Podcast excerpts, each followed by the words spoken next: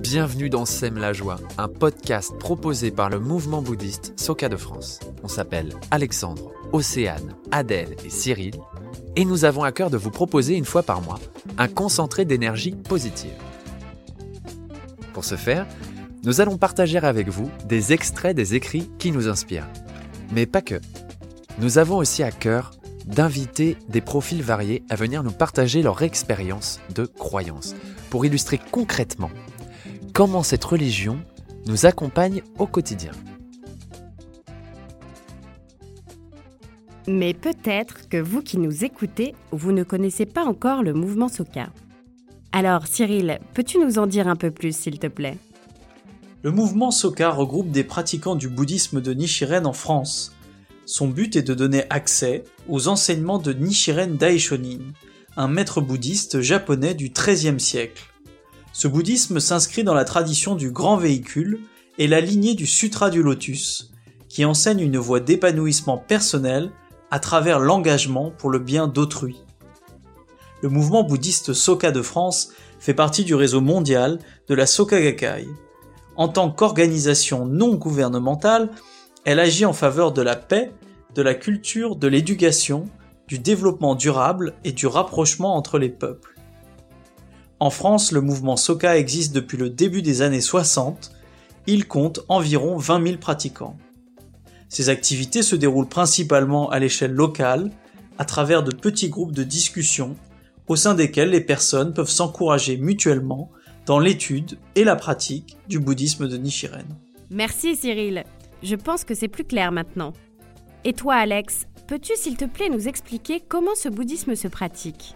Alors pour faire simple, ça consiste principalement en une méditation active que nous faisons le matin et le soir, c'est-à-dire que nous récitons Nam Myoho Renge Kyo.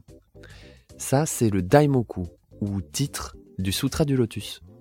Cette phrase pourrait se traduire par Je me consacre à la loi merveilleuse du Sutra du Lotus, ou encore Je mets ma vie en harmonie avec celle de l'univers.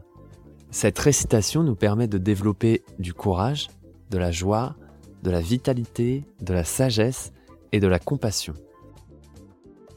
Merci pour ces explications Alexandre. Si vous voulez en savoir plus sur le bouddhisme de Nichiren, vous pouvez vous connecter à soka-bouddhisme.fr. Vous trouverez le lien dans le commentaire de ce podcast.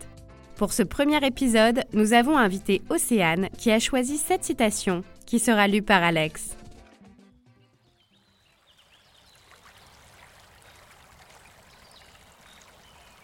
Quand le bodhisattva jamais méprisant s'incline par respect devant les quatre sortes de croyants. La nature de Bouddha inhérente des quatre sortes de croyants d'une extrême arrogance s'incline en signe de respect devant le bodhisattva jamais méprisant. C'est comparable à une personne qui s'incline face à un miroir. L'image dans le miroir s'incline également. Cette phrase est tirée des enseignements oraux de Nichiren. J'ai choisi ce passage des enseignements oraux car l'image du bodhisattva jamais méprisant est particulièrement marquante pour moi. De manière générale, je suis quelqu'un d'introverti, ce qui me demande beaucoup de courage dans mon travail. Je suis agent d'escale commerciale et tous les jours je fais face à des personnes qui sont dans un état de stress, d'angoisse extrême ou euh, très énervées par rapport à leur situation. Et euh, leur, première leur premier réflexe, euh, c'est de se plaindre ou de s'énerver avec la personne qui est en face d'eux c'est-à-dire moi. Donc dans ces cas-là, je fais toujours l'effort d'engager un dialogue respectueux en faisant preuve d'empathie et en écoutant ce que chaque personne a à me dire en fait.